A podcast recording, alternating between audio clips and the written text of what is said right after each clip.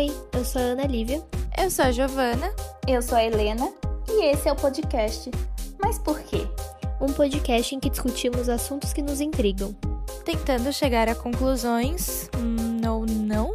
Até porque não somos especialistas em nada. Só temos muitos questionamentos mesmo. Oi, gente, bem-vindos ao nosso nono episódio. Aqui é a Helena. Eu sou a Giovana. E eu sou a Ana Lívia. E hoje a gente vai falar sobre por que nos acostumamos.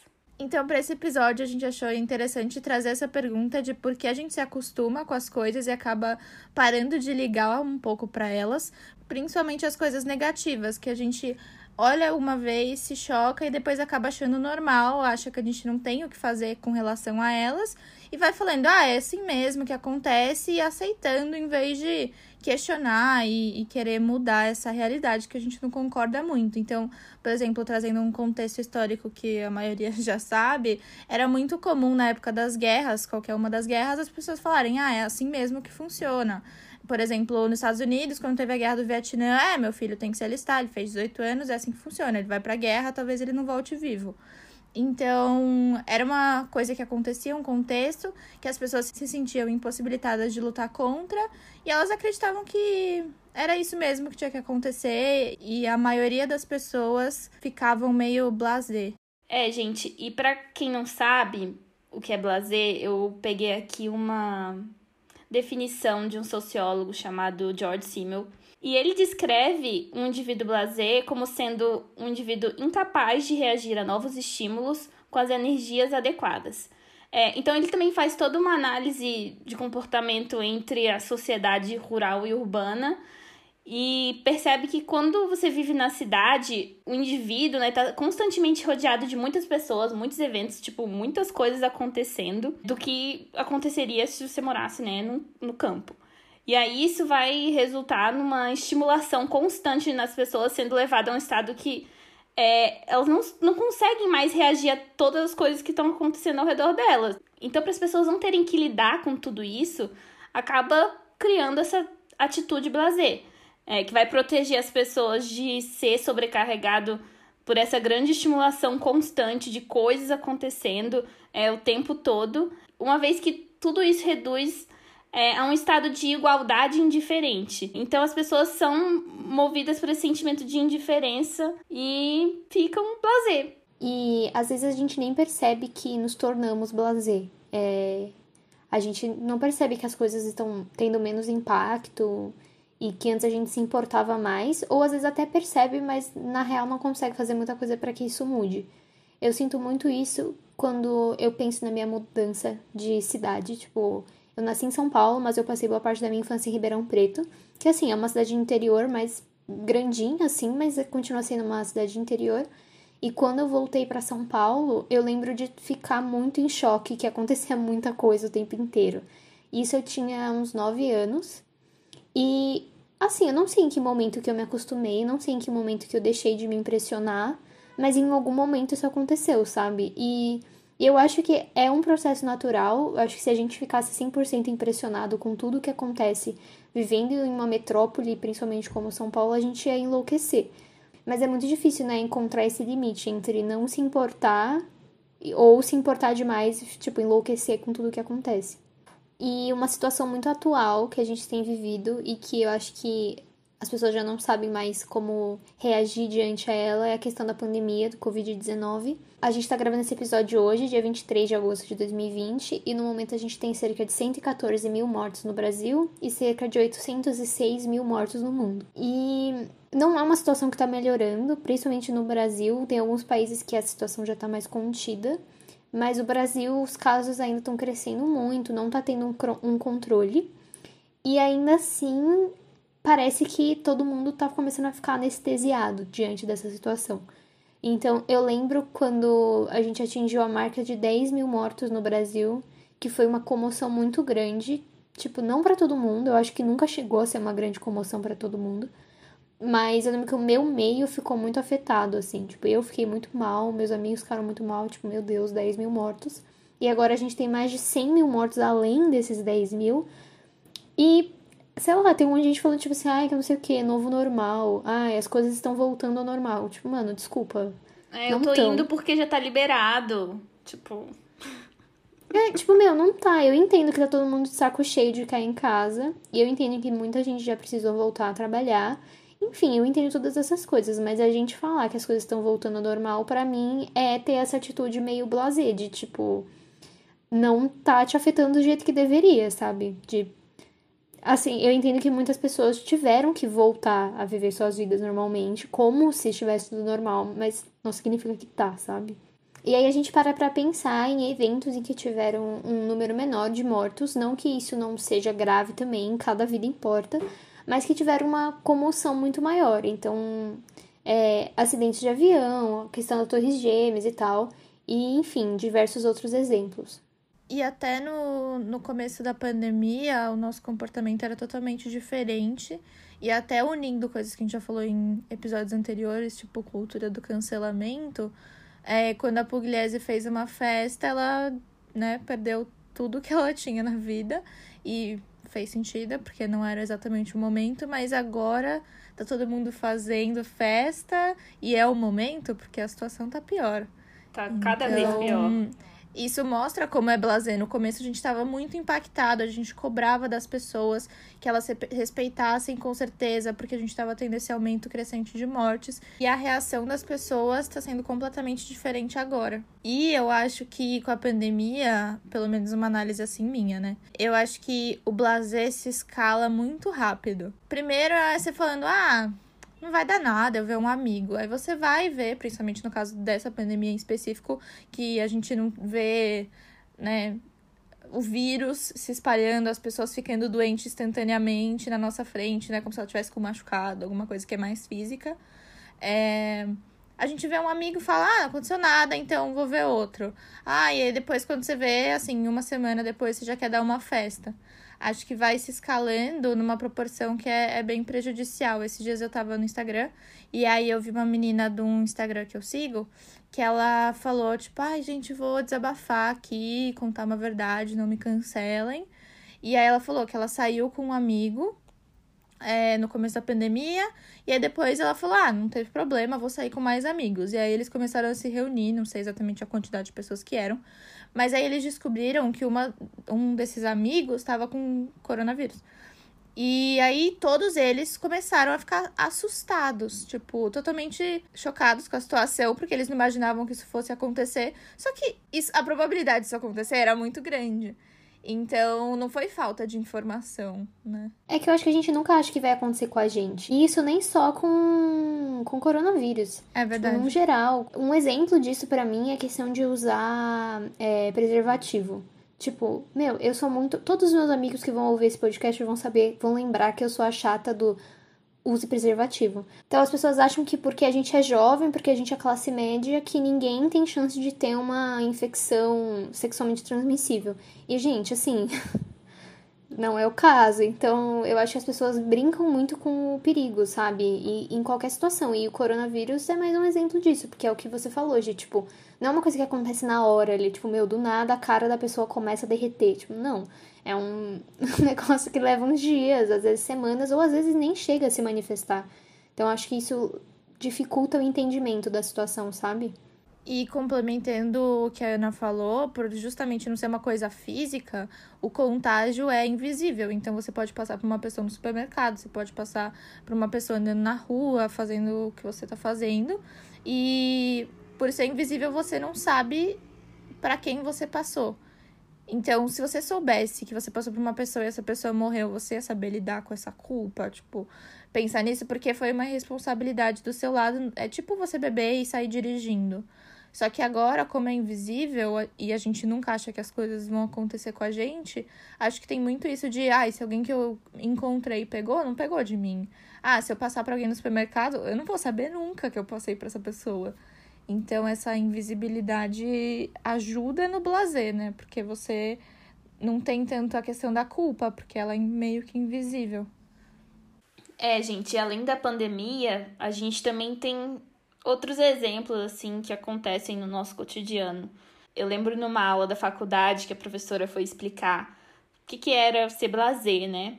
E ela relatou uma situação que ela viveu, né, em que ela passava por um lugar, uma, na rua, assim, e certa vez viu uma moça em situação de rua que chamou muito a atenção dela. Eu não lembro exatamente os detalhes dessa, dessa mulher, mas ela falou que chamou muito a atenção dela, deixou ela muito chocada. E assim, ela quis fazer algo, né, para ajudar, enfim. E depois de algum tempo, passando ali no mesmo lugar, ela meio que foi se acostumando com com aquela visão, né? Com aquela pessoa ali naquela situação. Porque acho que é assim, você percebe que você não consegue fazer nada a respeito. Ou você já se solidarizou demais e, tipo, sentir aquele mesmo sentimento toda vez que você passar ali vai ser muito difícil. É, e aí eu fiquei pensando, naquela época, tava rolando aquelas situações de tiroteio em massa nos Estados Unidos. Eu não lembro exatamente agora os detalhes, gente, já tem alguns anos. Mas eu lembro que aconteceu um tiroteio aí todo mundo ficou muito chocado, que foi até filmado, saiu um. Vocês lembram, gente? Eu não lembro onde foi exatamente. Se foi nos Estados Unidos, se foi. Não lembro, mas aí eu vi o vídeo e eu fiquei assim. Caramba, é muito impactante, né? Você vê ali pessoa atirando nas outras, gente, que bizarro. E aí, sei lá, semanas depois, pouco tempo depois, saiu uma outra notícia de um outro tiroteio em massa. E aí, tipo, fiquei mal, mas não foi o mesmo choque. E aí eu me senti meio blasé, me senti meio mal, tipo, nossa, eu não devia estar me sentindo mal. Mas aí eu penso, putz, se se eu ficar mal com todas as coisas ruins que acontecem no mundo, eu vou estar sempre mal. Né? Porque todo dia tem alguma coisa ruim acontecendo. É, nem tem como saber todas as coisas ruins que acontecem no mundo, porque são muitas. Nossa, a gente não a tem gente não sabe, acho que nada. Assim. Uhum. Exato. É, além das coisas que são gigantes e são encobertas, né? Conspiração, zoeira. E eu acho que esse exemplo da, de se deparar com pessoas em situação de rua é um exemplo muito forte para quem, novamente, mora em São Paulo. É, eu não tinha tanto contato com isso quando eu era criança e morava em Ribeirão Preto, e nem quando até eu tava no ensino médio, assim, porque eu estudava numa escola muito perto da minha casa e, tipo, meus pais me deixavam, ou eu pegava um ônibus que levava, tipo, meus cinco minutos para chegar em casa. Então, eu não. Eu comecei a pegar, tipo, metrô, trem, quando eu entrei na faculdade. E eu lembro de, meu, das primeiras vezes eu ficar mal, assim, mal, mal, mal, tipo, meu, desolada de ver as pessoas naquela situação. E aí, óbvio que, meu, até hoje eu fico mal, tipo, às vezes eu, tipo, meu, já teve vezes de eu entrar no, no metrô, tipo, chorando de ver, principalmente quando envolve criança, sério. Nossa, é uma situação sim. que, que, meu, é péssima. Mas eu tive que começar a fazer. Eu lembro que eu falei da minha, com a minha terapeuta disso na época, que ela falou assim: meu, você tem que parar de fazer isso toda vez. Tipo, você pega metrô todo dia. Tipo, se você todos os dias, todas as vezes você tipo, parar e chorar porque tem uma pessoa nessa situação, você não vai viver sua vida, você vai começar a enlouquecer. Então, mas, meu, é muito difícil você encontrar esse, esse limite, porque em muitos momentos eu me senti uma merda de pessoa por, tipo, tá descendo a escada correndo ali do metrô, tá atrasada, tem uma pessoa pedindo alguma coisa e eu nem parar pra olhar, sabe? Então, e, é, é, é, foda, porque às vezes dá um sentimento tipo assim, ah, mas eu já ajudei outra pessoa hoje. Tipo, ah, eu já dei, sei lá, minha, a minha maçã que tava na minha mochila, eu já dei pra outra pessoa. Mas é outra pessoa. Não é porque você ajudou aquela primeira que essa segunda não tá precisando de ajuda também, sabe? Mas, então, meu, é muito difícil, mas a gente, eu acho que a gente também tem que ter esse processo de aceitar que, infelizmente, a gente não vai conseguir mudar o mundo. Por mais que todos os dias você vá lá e ajude um pouquinho dentro do seu limite, que você sei lá, é, faça doações para ONGs, auxilie pessoas que você encontra no seu dia a dia.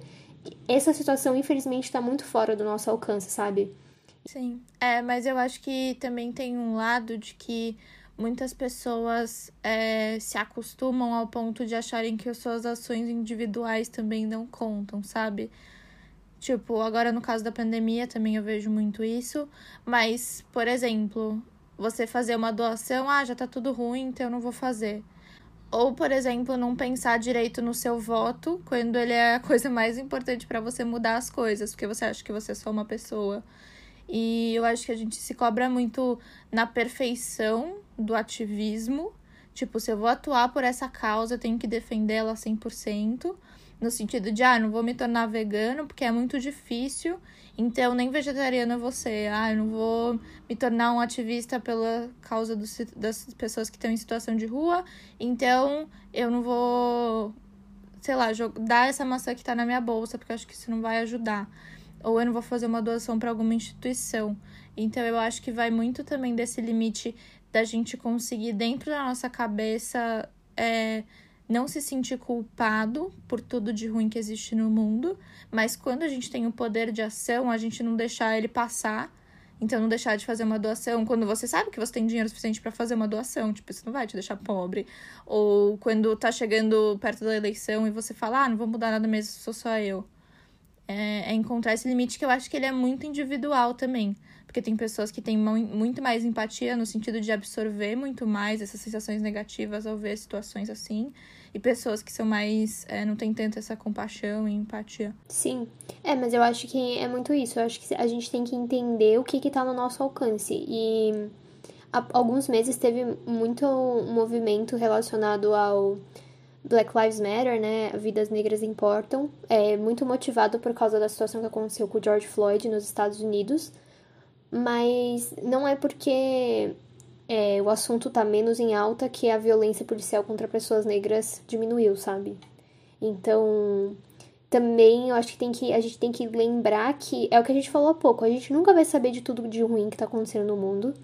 E é impossível, tipo, meu, são muitas pessoas, são muitos países, é muita coisa acontecendo ao mesmo tempo mas lembrar que essas coisas ainda estão acontecendo e tentar criar algum, sei lá, algum meio mensal de ajudar de alguma forma, não deixar esse assunto morrer, sempre tentar falar sobre quando possível. Então, tipo, eu lembro que nesse, eu acho que foi em abril, se eu não me engano, maio, não sei. Eu já me perdi nos meses da quarentena, sinceramente. Mas teve muita repercussão e agora as pessoas já não estavam mais falando muito. Mas, tipo, graças ao Twitter eu sei que é, tem muitos protestos acontecendo nos Estados Unidos ainda. Tipo, as pessoas só não estão divulgando, os meios de comunicação não estão divulgando tanto assim. Mas eu acho que é muito importante se você quer ajudar, se você se importa com qualquer causa que seja, que você não esqueça que não é porque você não tá recebendo ali na sua cara a informação que esse tipo de situação muito ruim deixou de acontecer, sabe? E tente ajudar na maneira do possível, sabe? No que tá à sua disposição, que você consegue. E também acho que não se culpar se você não conseguir ajudar, sabe? Divulgando já as coisas para quem puder, ajudar financeiramente, ou que seja, isso já é uma forma de ajudar um movimento, ajudar uma causa, eu acho. Sim, acho que a gente, quem se importa muito com causas, tem essa cobrança de ajudar tudo, de olhar e ser muito impactado e eu preciso abraçar tudo. Só que a gente precisa se dividir nessa tarefa, senão a gente vai ficar mentalmente sobrecarregados e incapazes de agir para alguma coisa. Não tem nem como se você é, coloca o seu discurso totalmente na prática, você ir em todos os protestos do mundo. Sim. E vou dar te falar uma coisa que eu fiz e é assim, de verdade, é zero para falar que eu sou uma pessoa muito legal, sou muito boa por estar tá fazendo isso. Mas é que foi a solução que eu encontrei e eu acho que, tipo, tá me deixando mais em paz é que teve uma época que eu tava, tipo, meu, qualquer vaquinha online que aparecia, qualquer fundo de doação que aparecia na minha frente, eu queria doar. E chegou um momento que eu não tava mais tendo noção de quanto que eu tava gastando, entre aspas, né, o meu dinheiro querendo ajudar. Então, tipo, eu sou muito organizada financeiramente, assim. E aí eu reservei, tipo, um dinheiro mensal para ajudar em causas. Então, tipo, eu divido como eu bem entendo naquele mês e uso aquele dinheiro exclusivamente para isso, porque é, é o que a gente falou, a gente, infelizmente não dá para abraçar o mundo, tipo, eu tenho uma condição financeira, tipo, ok, mas infelizmente eu não tenho todo o dinheiro do mundo para ficar ajudando, e também você não pode se prejudicar, né, tipo, você tem que encontrar esse limite. Então, para mim foi um jeito que tem funcionado e tem feito eu me sentir menos culpada, sabe? Tipo, meu Deus, eu não consegui ajudar essa causa esse mês, mas, tipo, mês que vem eu posso tentar. Tem até instituições que se aproveitam dessa culpa que as pessoas sentem e dessa empatia que as pessoas têm para conseguir doações que no final acabam não sendo revertidas necessariamente para causas. A gente vê muito isso acontecendo.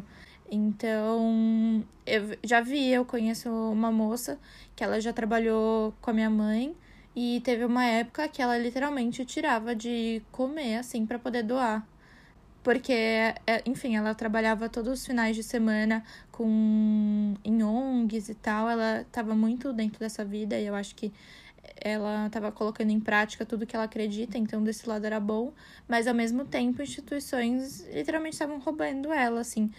E eu acho que isso se aplica a muitas questões. Tipo, semana passada, eu, no, pra quem não sabe, a gente faz IGTVs também no nosso Instagram, arroba podcast mais PQ. E cada semana é uma de nós falando sobre algum tema. E na semana passada eu fiz um, eu fiz um IGTV sobre consumo exagerado de carne. E depois eu conversei com alguns amigos sobre tal, que eles vieram falar comigo sobre o vídeo, de tipo, cara, eu me sinto culpado porque sou vegetariano e não sou vegano. Ou me sinto culpado porque como carne ainda uma vez na semana. E tipo, meu, é óbvio, se você quer tentar ainda fazer mais, faça, mas tipo, saiba que acho muito importante a gente ter esse respeito consigo mesmo também e, tipo, tentar diminuir a cobrança de saber que cada atitude já vale alguma coisa, sabe?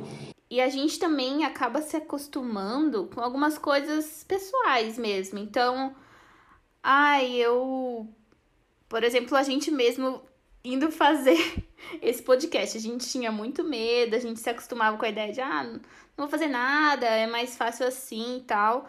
E, e a gente falou isso no primeiro episódio. Que a gente acaba se acostumando com as coisas do jeito que elas são e acaba não tomando atitudes para mudar isso, porque a gente acha que é assim mesmo, ou que vai ser muito difícil para mudar, ou que, enfim, não vai valer a pena, não vai dar em nada.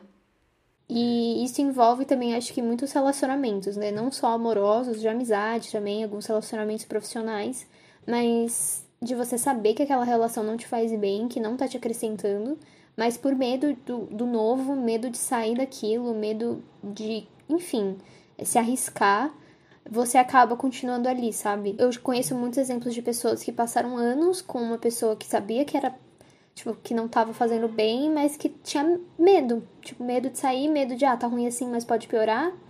Então a gente tem que tomar muito cuidado, sabe? Pra não se acostumar com a própria situação. Eu tento muito lembrar que, tipo, a gente. Isso é muito frágil de adolescente. Eu acho que eu já até falei isso em algum episódio. Mas, tipo, você só vive uma vez e você todo mundo é merecedor de ser feliz, sabe? Então, eu não quero, tipo, eu penso que eu não quero desperdiçar a minha única vida sendo miserável em qualquer aspecto que seja. E complementando a Ana dela falando dessas pessoas que têm medo de imaginarem outras situações e têm medo de sair das situações de desconforto que elas estão, isso vem para mim no formato de eu tenho medo de não conseguir ter esperança, tipo, não imaginar uma mudança no mundo e eu continuar e eu virar blazer, virar essa pessoa blazer. E eu vejo isso de muitos exemplos, principalmente agora recente que a gente teve eleição e tudo mais. Muitas pessoas que eu conheço que eram super ativistas quando estavam na faculdade, estavam no centro acadêmicos, iam em passeatas, lutaram na ditadura militar. Eu conheço essas pessoas e hoje em dia elas não podiam estar nem aí para política. Elas não podiam estar mais nem aí para política.